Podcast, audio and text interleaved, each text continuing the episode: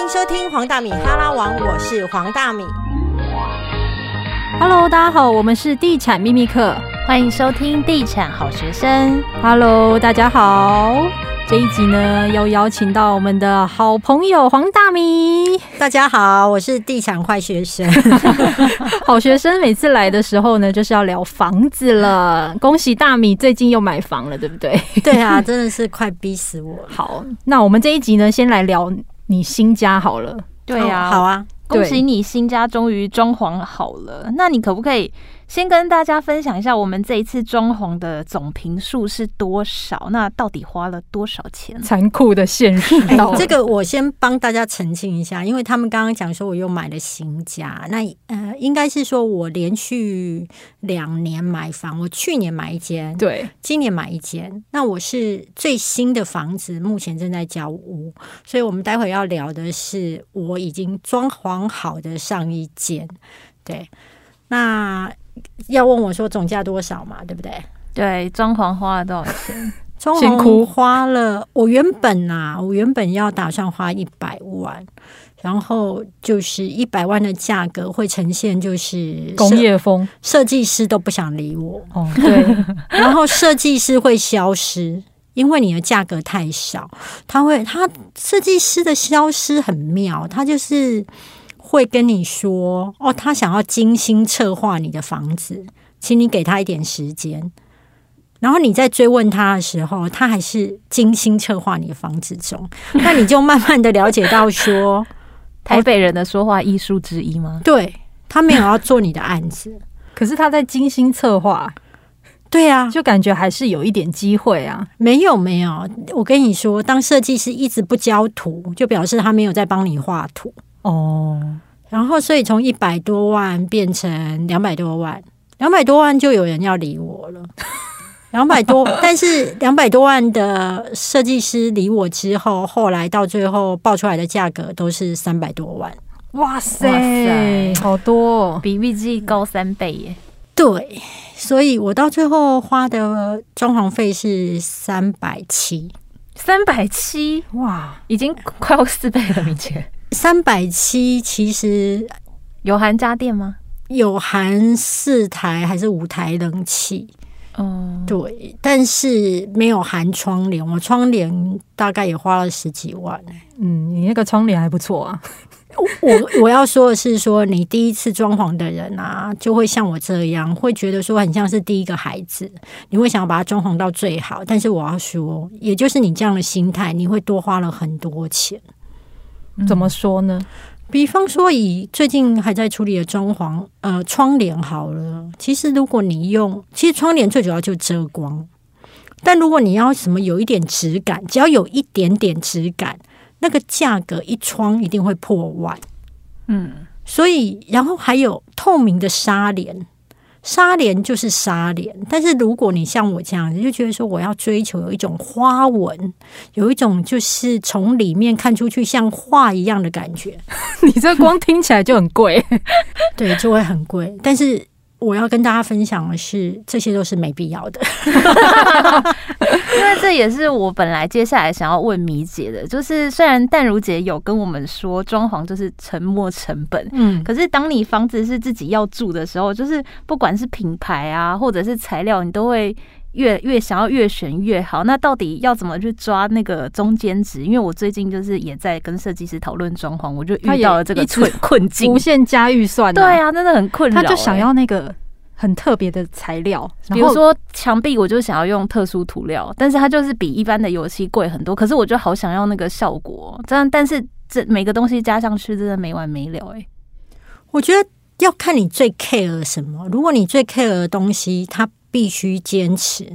呃，比以我装潢来讲，呃，我当时要的就是简约，然后要求，因为我希望回到家是放松，所以我家里的颜色不超过三种，一种是灰色，一种是木头色，一种是白色，所以其他的颜色我都不要。因为我希望回到家里，你就不再受到色彩的攻击，就是很放松，所以这些是我很坚持的。然后其他部分，比如说木头的料啊，或者是地板，我要说的是说，如果你在装潢的时候，你有你自己很想要的东西，那请你先自己去市场上比价，以及去找你要的厂商。为什么呢？因为设计师他不只只有你这个案子，然后他有习惯配合的工料商。他会直接拿那个他习惯的商品让你选，可能就是三到五样。那你这时候会觉得这三到五样我都不满意，你就跟他说：“哎，那我要自己找厂商。”这个时候设计师就会抗拒，因为他那时候所有他想赚的比例，他都已经抓好了。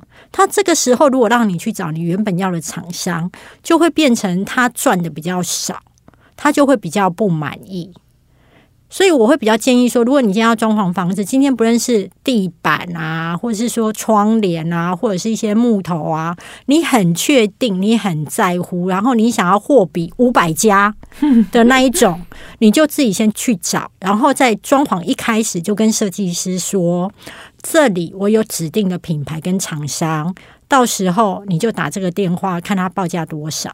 嗯，对，这样子设计师也就知道，在这一部分的时候，他是赚不到你的钱。那他该赚你的钱，他会挪到其他部分。你就不要在前面好像说哦都没有关系，都你找。我跟你讲，到时候你一定会吐血。嗯，所以你是遇到这个问题？嗯，他应该是说，我的设计师是一个很希望就是帮呃客户省钱的人哦。嗯，他不喜欢你用很好、很好、很好到他觉得那是浪费、没必要的东西。可是听起来是还不错的设计师啊，就很实际。他是一个很实在，而且我觉得他有一个强项。如果你是中古屋啊，他可以帮你啊把那个隔间拆好之后，他会帮你打造出新的隔间，然后他的工班跟水泥班。很好，很多人都是会像我一样，觉得有些瓷砖要用进口瓷砖，但是其实有没有进口瓷砖这不重要，最重要的是水泥工班的功力。如果水泥工班功力好，你就算是用国内品牌的瓷砖，它以后也是不会破起来。可是如果它的功力不好，你就算是用购进口瓷砖，它也是会破起来。那所以，我觉得我的设计师的优点，他就是一个很会把那个基础工程做到非常好，然后他不想要你花大钱，所以他选择的后来会让你挑的，比如说木头或是地板，大概都只有中价位的品质。然后，如果你要在网上挑，比如说像我当时有一点 gay 搞，我会觉得说门。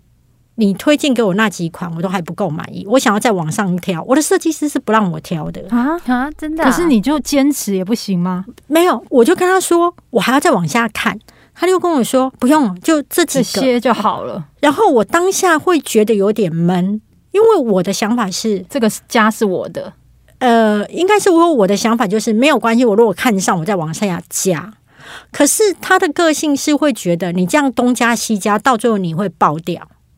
所以他会觉得到这边就为止。那我后来有听他的话，所以我就只选他给我的。哎，搭起来也是很好看。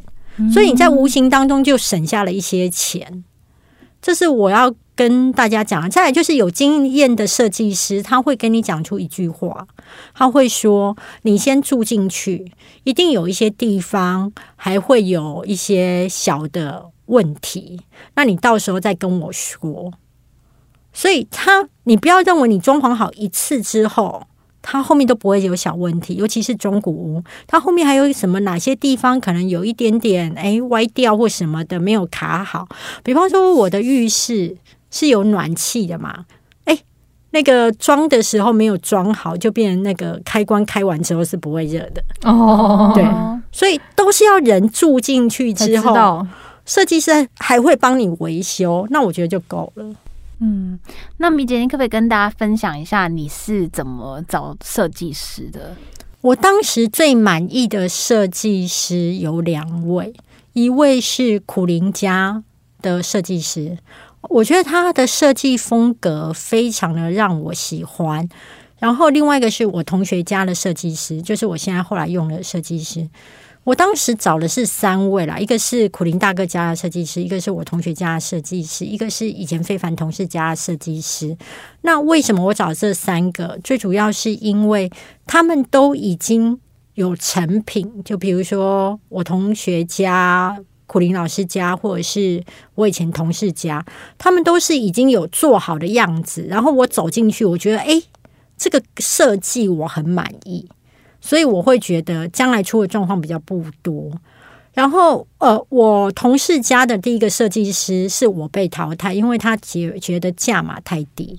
哦，就是一直跟你讲，他要思，他还要再思考。不过很妙，等到有一天，就是整个后来，我就请别人了。然后后来有一天，他就去跟我同事说：“哎，你上次介绍我的那一个人是黄大米哦。” 他不知道，他不知道啊。然后他就说，然后我同事就跟他说：“哦，对啊，他是大米啊，怎么了嘛？”他说：“哦，他有跟你说什么吗？”他说：“没有，大米没有说什么。”他就说：“哦，我当时因为我的家里我妈妈身体不太舒服，就后来就呃一直没有处理他的案子。”这样子。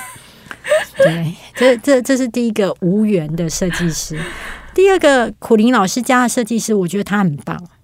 他设计出来的格局图什么都很好。那为什么我后来没有找他的原因，是因为他本身是在台南。那我的中古屋其实会有一些漏水的问题，我很怕说到时候监工的情况，可能他没有办法帮我处理好，所以后来就没有选择他。然后我同后来我同学家的设计师是。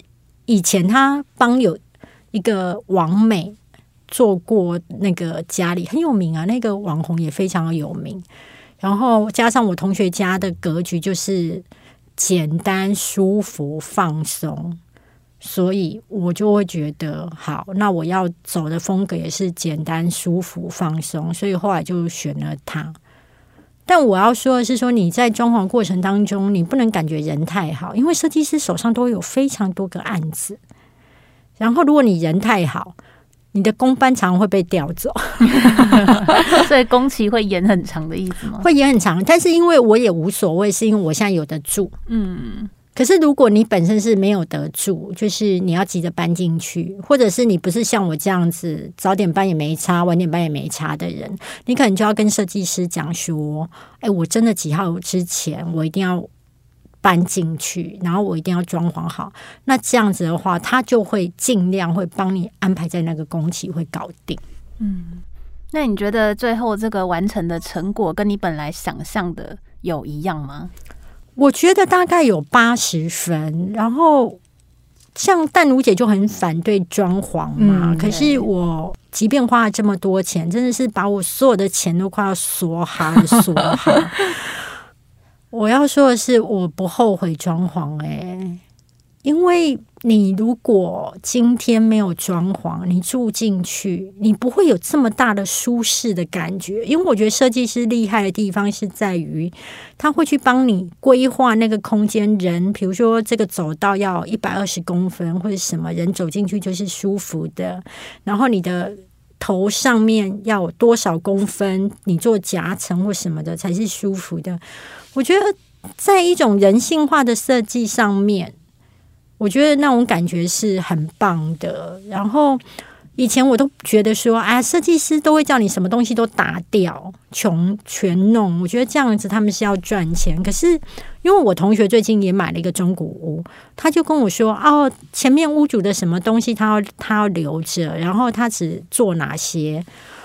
我就突然就皱眉头，因为我知道，如果你把那些旧的东西留着，你的新家不会有一种完全让你觉得很舒适，因为就变成设计师要配合那一些原本的设计，所以我会觉得，如果你都已经要花钱了，你你就可以，你就全部给他做，但是你可以怎么样省钱呢？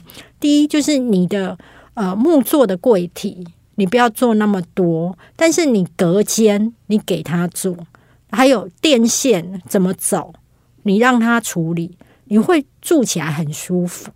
嗯嗯，其实找设计师有很多的美角是我们没有想到的。对啊，我还要分享一个美角，就是说设计师呢，他一开始会给你一张估价表，那你签约之后就是按照这张估价表走。那我的设计师蛮好的，因为我们后来的估价表跟后来的成品没有差太大，就是我们没有加多少钱。但是最容易出现纠纷的是，一开始合约的价格跟后来的价格差很大。为什么会这样呢？因为你以为哦，我多加一个这个灯，诶，我多加那一个柜体，诶，我这柜体改一下。你可能都以为只是多加个五千一万，可是可能那个东西一动，不同的设计师认为他加的价钱不一样，所以那边你们两个对于加价的认知不一样，所以到最后就会有那个预算爆掉。如果你签约，你最好要动，你就在签约之前动。你一看到那个设计图，觉得说哪个柜体什么之类的，你要动。你就在这之前看图面价格，你图面都确定好，然后都改完，你去签这个约，然后之后你就尽量不要动。那如果你之后还要动，你每动一个东西，你不要觉得那是小东西不用钱哦，每动一个东西都是要钱的。你多加一根柱子，你多加一个框，都是要钱的。还有，他就算跟你讲这是免费，他也会忘记 啊。这个一定是的，你不能怪他，因为他有太多案子，所以你要保护你自己的钱。就是你每多加一个什么东西，你就问他说这个要多少钱。他如果跟你说这个没有多少，你要跟他说 那是多少？那你帮我去问一下是多少，再告诉我，我算一下。因为他们都会告诉你说这没多少。但是两累，但是究竟是多少？对，就你还是明目标价会比较好。然后再来就是颜色，你的颜色可能会想要说我要那个白色，或是我要那个什么灰色。可是设计师的白跟灰跟你想的会不一样，所以你在上任何油漆之前，你都要要求试色。嗯，然后你去现场看。嗯，然后现场调，嗯，不然你到最后你会觉得这不是我要的，嗯，你立刻讲，对设计师而言这是一件好事，因为他没有花太多的力气就调而已嘛。可是你事后讲，就会变成说啊，都做下去了。那请问一下，这个墙面这个颜色不要，你现在又要改颜色，那到底要不要加钱？我告诉你，大部分都还会再加，嗯，所以。你现场，你就要在常常稍微去看一下，去看一下，去看一下。然后我那时候都会去看的时候，我都会带饮料，去请师傅们喝喝凉水，这样对，喝凉水，然后就是稍微看一下这样子。所以你监工的频率大概是大概一个礼拜两天吧，就是会突击突然提提着饮料出现。对，然后我非常在乎，就是。可能有时候，因为我们住的近嘛，就是新旧房子住的近，有时候白天看一次，晚上看一次。对，晚上看不一样吗？就是因为你很爱这个房子啊，所以你你自己真的很爱你。从打从那一天你想买那个房子，你就在一楼，对，就一直在跟他 讲话。对，所以我我自己会觉得装潢这件事情，如果你要省到钱，就是。第一，你在签约之前，你们先先确定好你要什么东西，你就是很确定。还有，你不要让人家赚的东西，你有指定品牌的，你就先去那个品牌用好问好。像我设计师是一个比较觉得很务实，比如说像我觉得我的卫浴设备就要用 TOTO，嗯，那他就会觉得 TOTO 你就是用最基础的，嗯嗯，那我就会觉得好不容易。就是都已经要花钱了，好，那我就会觉得我的主卧、客卧，我觉得好，那就用 TOTO 最基础的。那我的主卧我要用 TOTO 更高阶的。中文好之后，你知道我的心得是什么吗？是是什么？用基础的就可以。太好笑了，就是你很无聊啊，因为其实基础的效果跟。高阶的效果没有差多少，因为那一家卫浴品牌其实都一定有一定的水准。再就是，比如说以马桶座，设计师帮我挑的是他想帮我省钱，所以他帮我挑的是最基础的。那最基础的没有那么美型哦，那比较高阶一点的马桶座比较美型。可是你知道很无聊，你不会每天那边欣赏马桶座啊，你懂吗？是拿来用的，对。它有没有那么美型，到底有什么意义？对，所以这个部分就是有时候你追求高阶，你要去想说你到底是为了什么。那低阶、高阶，如果你那么介意，那你就去实际就去用用看。哦，那最后我想要来问一下米姐，如果让你再重新装潢一次你家，你有没有什么这一次会想要调整的地方？重新要装潢一次我家，我发现，即便我这么不爱下厨，厨房这件东西呢，就是越大越好。真的假的？哦，对你没有下厨呢？我没有下厨啊，我完全不下厨的人。那那为什么你要大厨房？用意是？我发现啊，即便像我这么不喜欢开火的人，当我有了有了一间漂亮的厨房，我要说一下，我厨房这一方面我是呃有花多一点。我的设计师是一个真的很想要帮我省钱的人，所以他原本规划的厨房只花了十几万。含所有的厨具对对，含所有的厨具，很厉害。对，还有一些就是无为不为的电器十几万。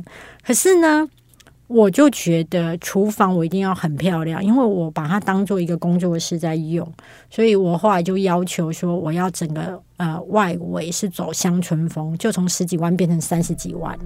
嗯，好，那等它变乡村风很漂亮，我觉得这钱花的值得。